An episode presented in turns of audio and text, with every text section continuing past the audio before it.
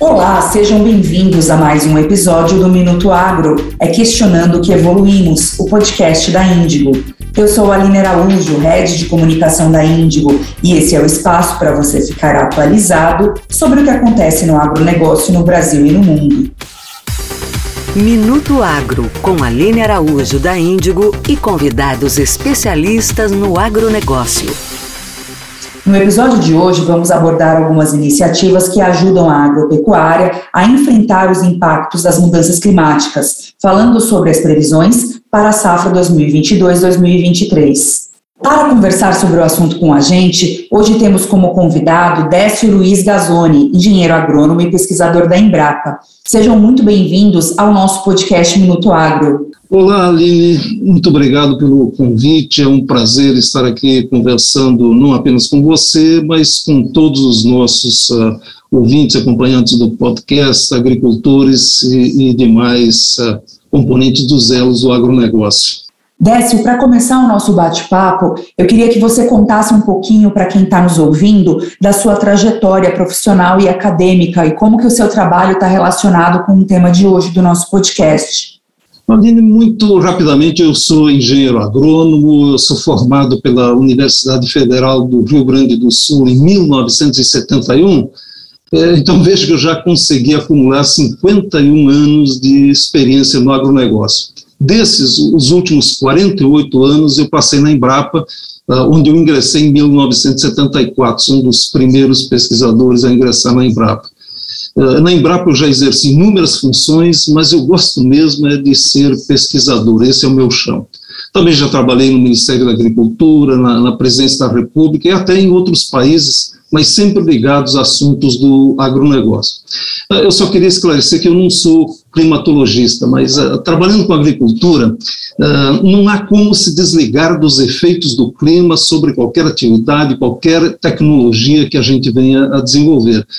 E, especialmente nos últimos 30 anos, com o avanço das mudanças climáticas, eu dedico uma boa parte do meu tempo a acompanhar o máximo possível os estudos sobre o tema.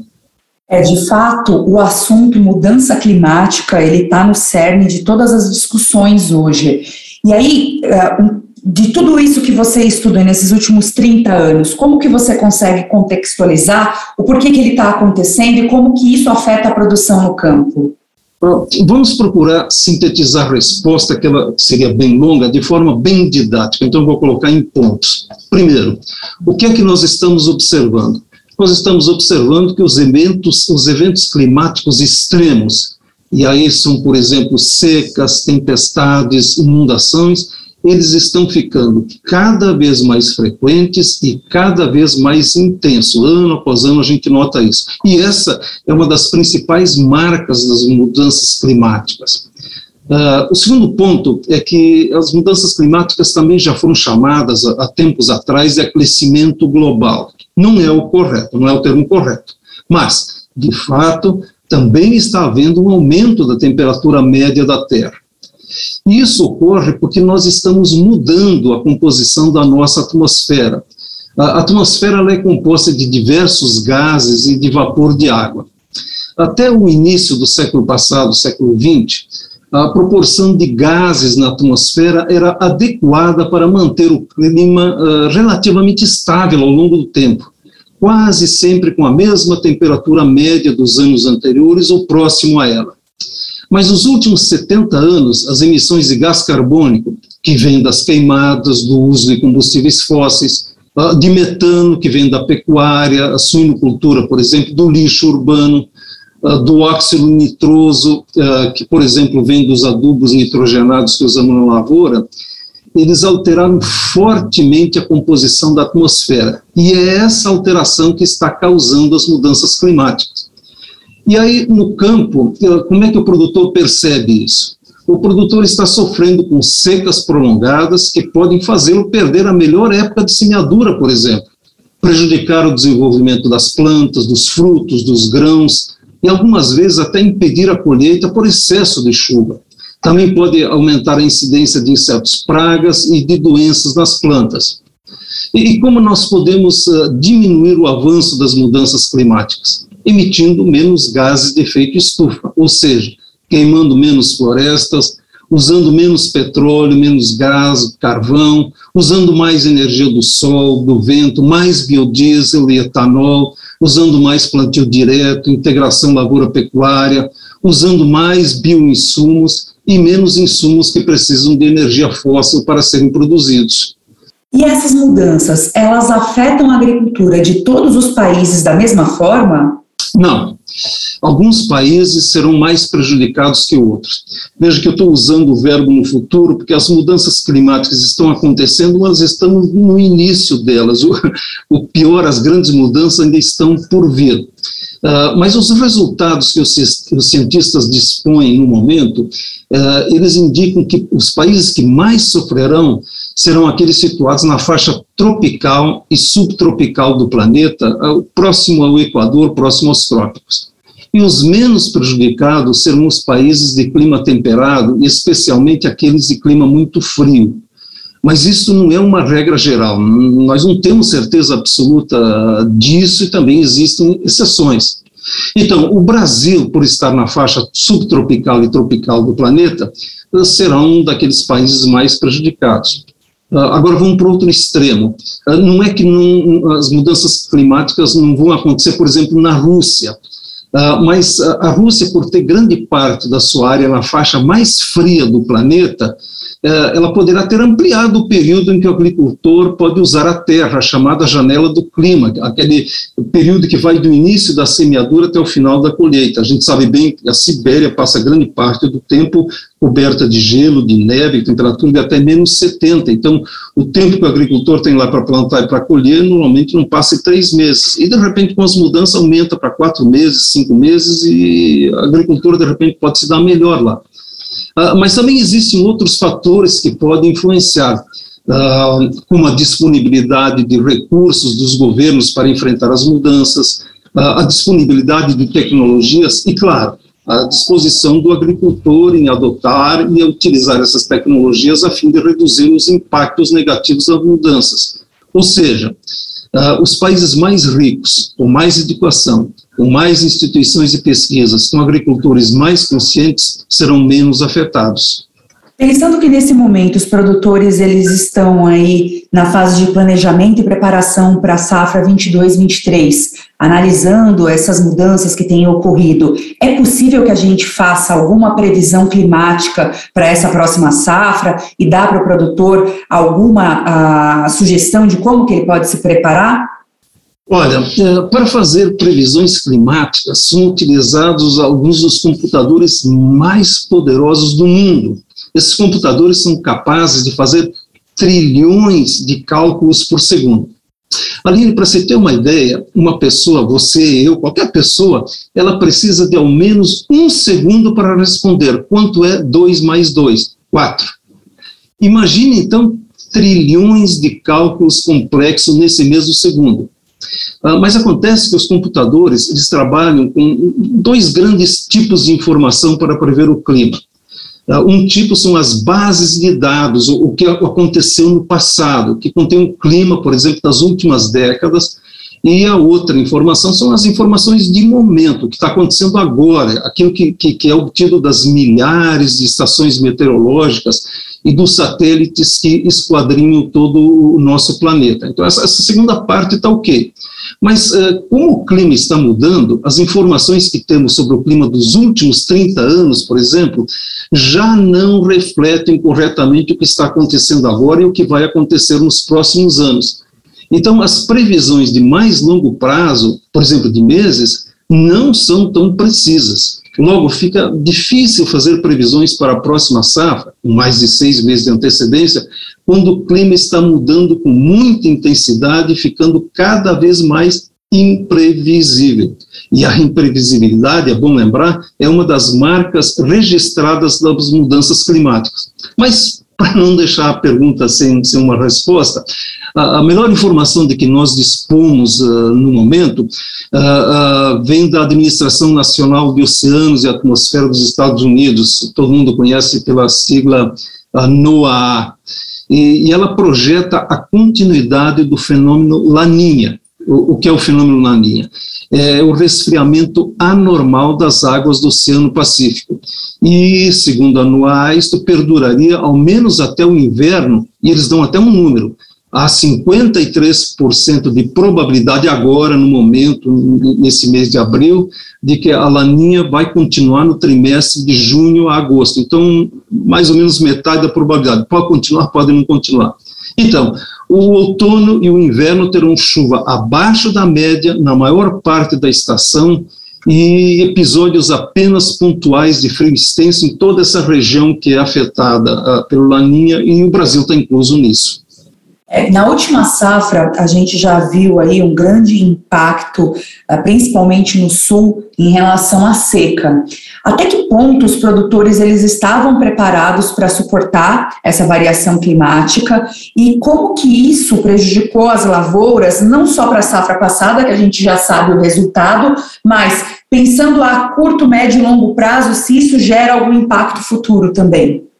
Olha, a grande maioria dos agricultores não estava preparado, porque quem estava preparado começou a se preparar há alguns anos. Não tem como nos prepararmos para mudanças tão sérias no clima com um ou dois anos. Normalmente é, é, é um trabalho contínuo de anos.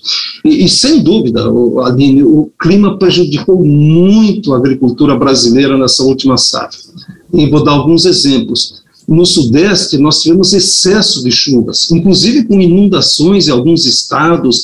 É, é bom lembrar, uh, Minas Gerais foi um estado muito afetado por inundações que afetaram fortemente as lavouras, houve perda total uh, de safras. Em determinados momentos, houve chuva de até 600 milímetros em apenas dois dias quando esse volume devia ocorrer ao longo de seis meses. O agricultor sabe bem o que é uma chuva torrencial de 600 milímetros em dois dias, é uma catástrofe.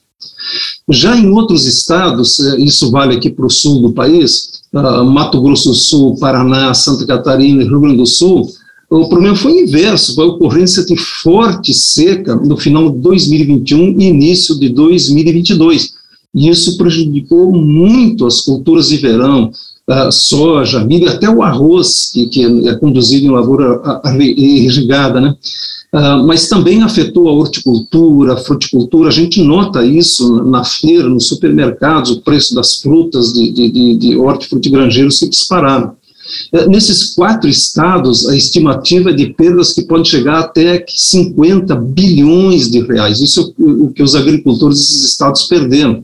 No Rio Grande do Sul, por exemplo, a, a redução de produtividade média da safra de verão foi estimada pelo governo do estado em 40%. No Paraná, o, o governo estadual estima prejuízo que ultrapassa 20 bilhões de reais. E em determinadas regiões desses estados, a perda foi total, foi de 100%. Simplesmente o agricultor não colheu nem soja, nem, nem, nem milho. Uh, mas veja bem, Aline, que o prejuízo dos agricultores ele não se restringe apenas uh, ao que aconteceu dentro da lavoura. Infelizmente, isso continua fora da lavoura. Então, há reflexos negativos de diversas ordens, uh, e vou dar alguns exemplos. A degradação das estradas rurais e até de rodovias, tem diversas rodovias interrompidas. Então, isso prejudica o, o trânsito, prejudica a chegada de insumos, prejudica a saída da produção a perda de poder aquisitivo dos consumidores, que terão que reduzir a compra de alimentos, uh, os governos arrecadarão menos impostos e, com isso, diminui o investimento, seja em estradas uh, ou outros serviços que são prestados ao agricultor, como a defesa agropecuária. Uh, no limite, pode até reduzir o volume de crédito rural por falta de dinheiro no orçamento governamental. Ah, claro que não serve de consolo, mas o povo da cidade também está sofrendo muito com as mudanças climáticas. Nós vimos aí perdas de vidas, uh, doenças, perda de patrimônio, falta de água, de energia elétrica, que inclusive ficou até mais cara. Então, uh, realmente foi uma catástrofe essa sequência de eventos extremos, excesso de chuvas e seca na última safra. Pensando um pouco nas inovações, uh, e aí muito se fala da agricultura 4.0, do papel da tecnologia hoje na vida do, do produtor rural, como que essas uh, novas tecnologias podem contribuir para a diminuição de danos que as mudanças climáticas possam trazer a, as lavouras? Como que pequenos produtores podem aplicar no dia a dia algumas medidas que, a, que combinem a questão da tecnologia para amenizar a, as ações que poderiam ser provocadas por essas mudanças? Sem dúvida, todo esse conjunto tecnológico que vem com a chamada agricultura 4.0, é, ela, ela melhora fundamentalmente a gestão da propriedade, a gestão da produção e algumas tecnologias também que podem ser, ser aplicadas diretamente na lavoura. Uh, uh, mas veja que algumas coisas já existiam e eu vou tentar alinhavar isso. É, veja que há mais de 30 anos os cientistas vinham chamando atenção para as mudanças do clima é, e mostrando aí os impactos que teriam na vida de todos e em especial na produção agrícola. Mas o, o, os governos de praticamente todos os países do mundo não agiram de forma adequada para reduzir ou eliminar uh, o impacto. Então, nós temos que voltar novamente para aquela questão. Quer dizer, o agricultor pode ser atingido por dois problemas mais sérios em função das mudanças climáticas. Então, primeiro, relembrando, é o excesso de chuvas, que pode fazer com que ele perca a melhor época ah, de semeadura, ou que prejudique a colheita, ou ainda que inunde parte da lavoura em, em áreas de baixada. Aí não tem muito o que fazer, é administrar da melhor forma possível. Ah, o segundo problema é a seca. E para eliminar totalmente o problema, uh, falo eliminar totalmente, sofrer com seca, a única solução possível é a irrigação. Mas nem todos os agricultores podem fazer uso da irrigação, ah, seja por conta do alto custo do investimento, da pouca disponibilidade de água nas proximidades da lavoura. Ah, mas veja que também há um limite para a área de lavouras irrigadas, porque o uso da água é concorrencial, ou seja, a água dos rios, ou mesmo de outros mananciais, não serve apenas para irrigar lavouras, também abastece casas, uh, indústrias, possui funções no ambiente. E, vamos imaginar, assim, por absurdo, que todos os 60 milhões de, de, hectares de lavoura do Brasil passassem a ser irrigados. Então, a primeira pergunta que, que, que nós teríamos que fazer é o seguinte: é, qual é o impacto disso na disponibilidade de água para os agricultores e para outros usos? Assim, a irrigação é, é importante, eu não quero desfazer em absoluto, mas não é a única solução e nem a solução para tudo e para todos. Então, vamos aqui para, para uma segunda ação, que é o correto manejo do solo, e isso é muito importante, porque todos os agricultores podem fazer. É, não acontece de um ano para outro, é, mas é muito importante que os agricultores atentem para a melhoria do perfil do solo. Ele precisa ser profundo, bem estruturado, com acidez e fertilidade adequada, com bom teor de matéria orgânica, ah, de maneira a permitir que o solo acumule água. E não basta acumular água, ele precisa permitir que as raízes das plantas possam aprofundar o máximo possível no solo para utilizar a água que foi ali estocada.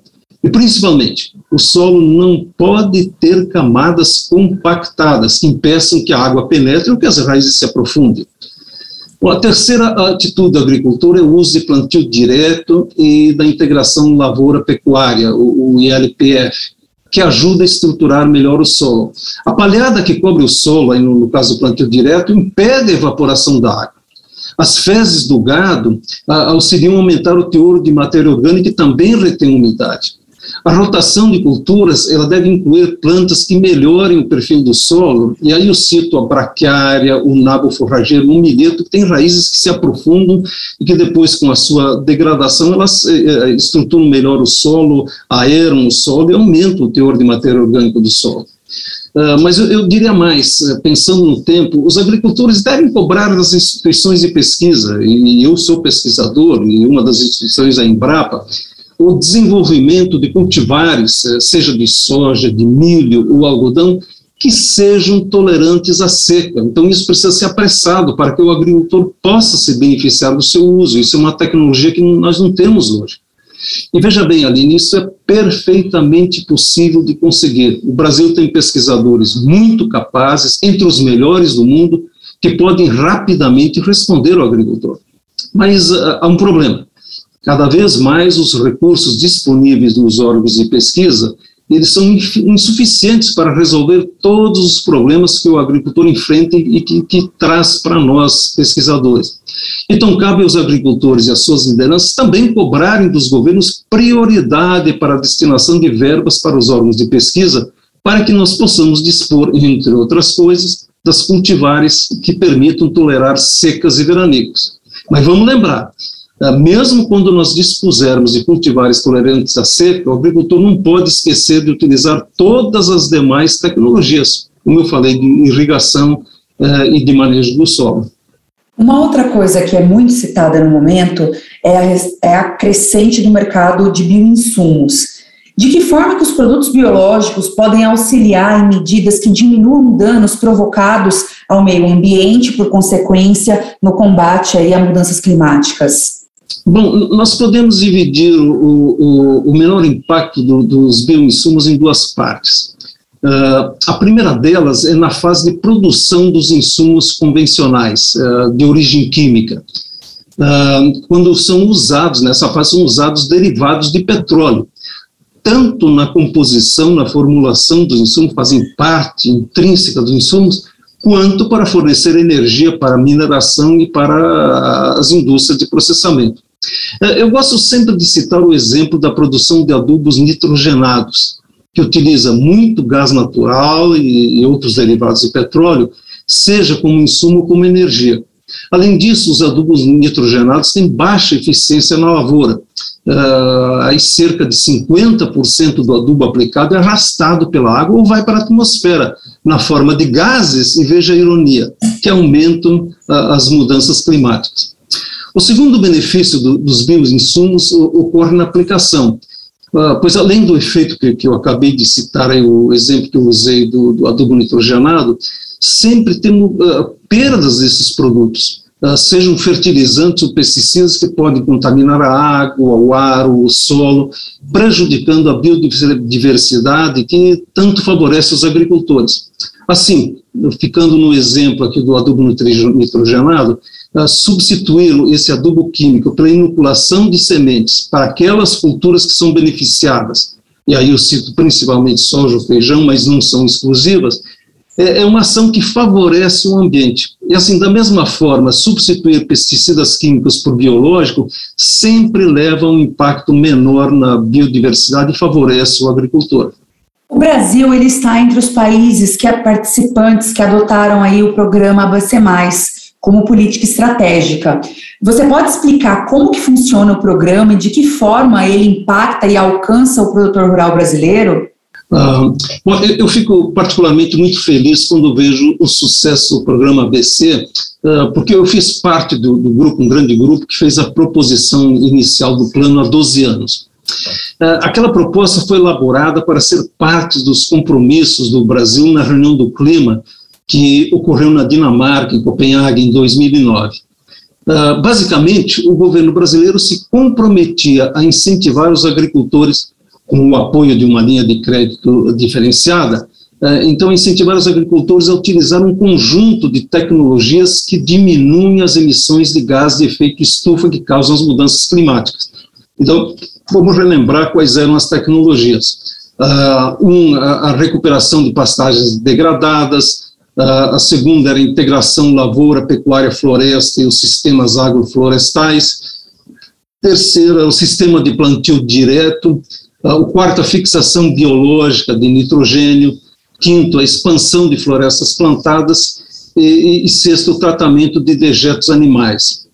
Então, a primeira etapa do plano, que durou de, de 2011 a 2020, superou em muito as expectativas foram mitigadas cerca de 170 milhões de toneladas de dióxido de carbono, uh, equivalente a uma área acumulada de 52 milhões de hectares, se não estou enganado, e superando em 46% a, a meta estabelecida. Então, vejo que foi muito gás de efeito estufa que deixou de ir para a atmosfera.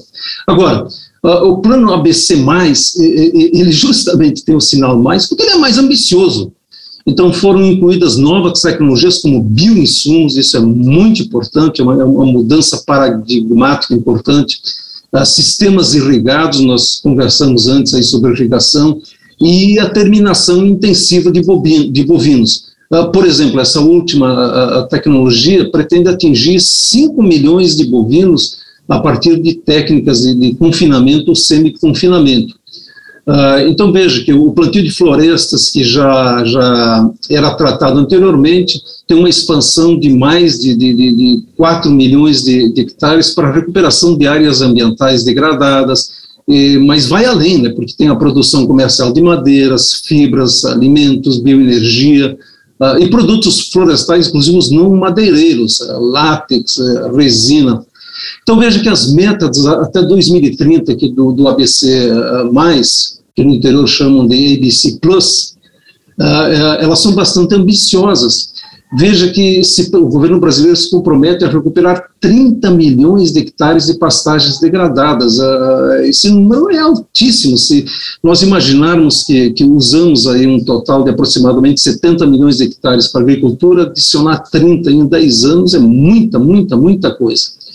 Aumentar o plantio direto em mais 12, uh, 12,5 milhões de hectares aumentar a área de integração lavoura, pecuária, floresta e dos sistemas agroflorestais uh, em 10 milhões de hectares. Uh, como eu falei, aumentar em mais 4 milhões de hectares as florestas cultivadas. Uh, veja que o aumento da área irrigada já não é tão expressivo, justamente pelas limitações que eu falei antes, então a proposta é 3 milhões de hectares. Mas já a, a, a inovação que eu falei, que é a área de bioinsumos, a previsão é que se expanda, se aumente a área tratada como insumos em mais 13 milhões de hectares. E isso aí é mais de 20% da área atual, é, um, é, uma meta ambiciosa que vai beneficiar muito. Vão tratar mais de 200 milhões de metros cúbicos de dejetos animais. E, resumindo tudo isso, a meta é reduzir as emissões de gás de efeito estufa em mais de 1 bilhão e 100 milhões de toneladas, agora de 2021 a 2030.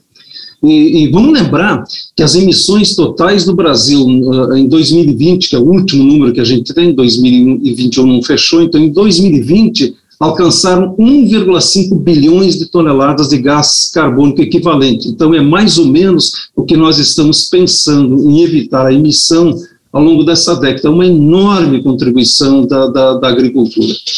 Você resumiu bem aí no final que todas as iniciativas elas geram em torno das questões de carbono. Qual que é o papel da iniciativa privada nessa caminhada?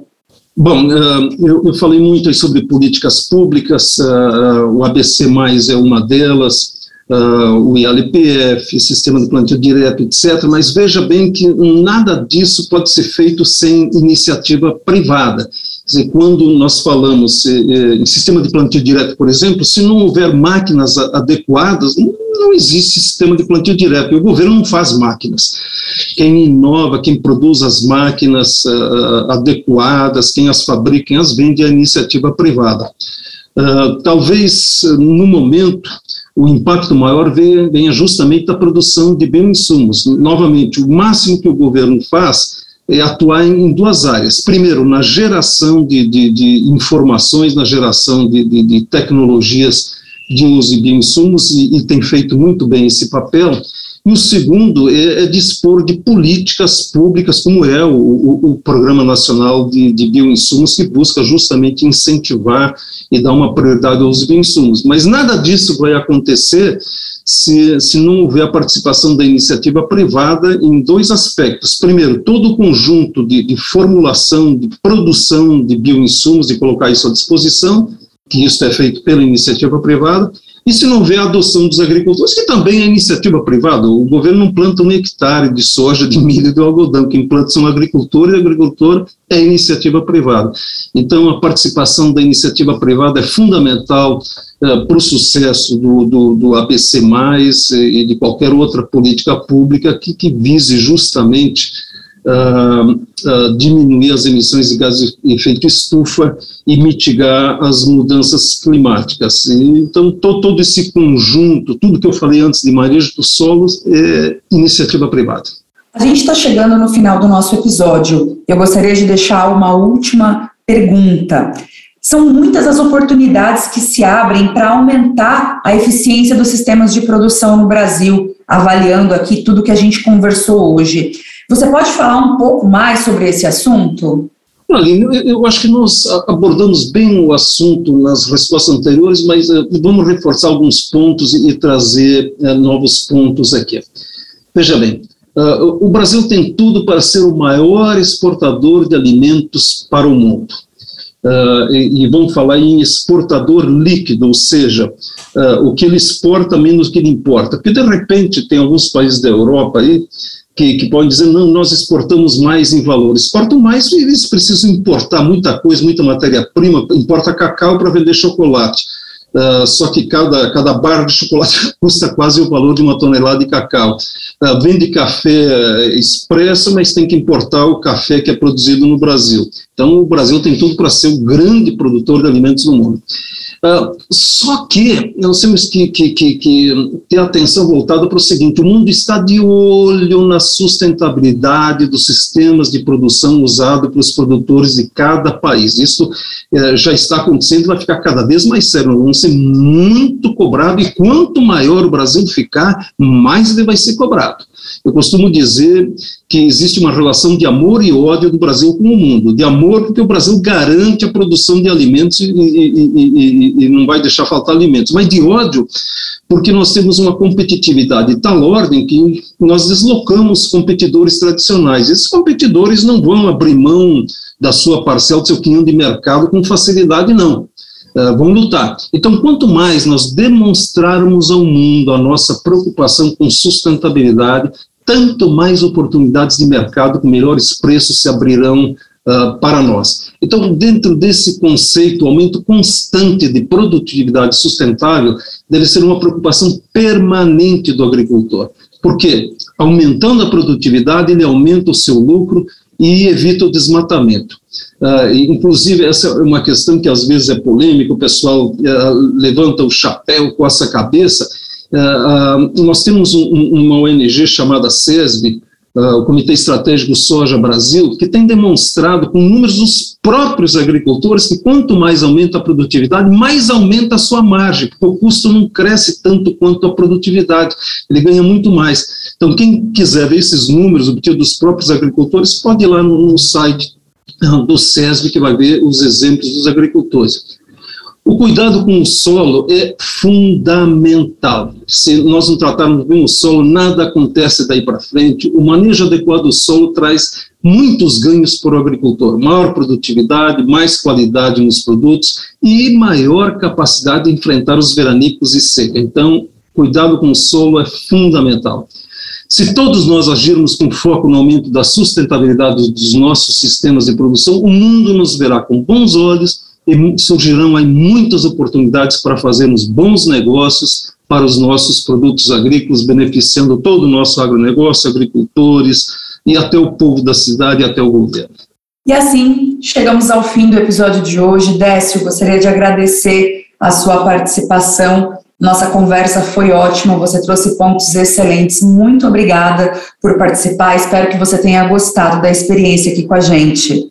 Eu gostei muito, Aline, mas quem deve agradecer sou eu. É, foi ótima oportunidade que vocês nos abriram para conversar com, com, os nossos amigos, com os nossos agricultores e demais componentes dos elos do agronegócio e dizer que nós estamos sempre à disposição para tratar desses assuntos. Muito obrigado. Esse foi o episódio de hoje do nosso podcast Minuto Agro. Obrigada a você, ouvinte, por nos acompanhar até aqui. O episódio teve produção e colaboração técnica de roteiro e de pauta do super time de comunicação da Índigo. Nos siga em todas as plataformas digitais para não perder nenhum episódio. Terminamos aqui mais um podcast Minuto Agro. Esperamos você no próximo. Você ouviu Minuto Agro. É questionando que evoluímos. Seu podcast da Índigo. Ouça em todas as plataformas digitais.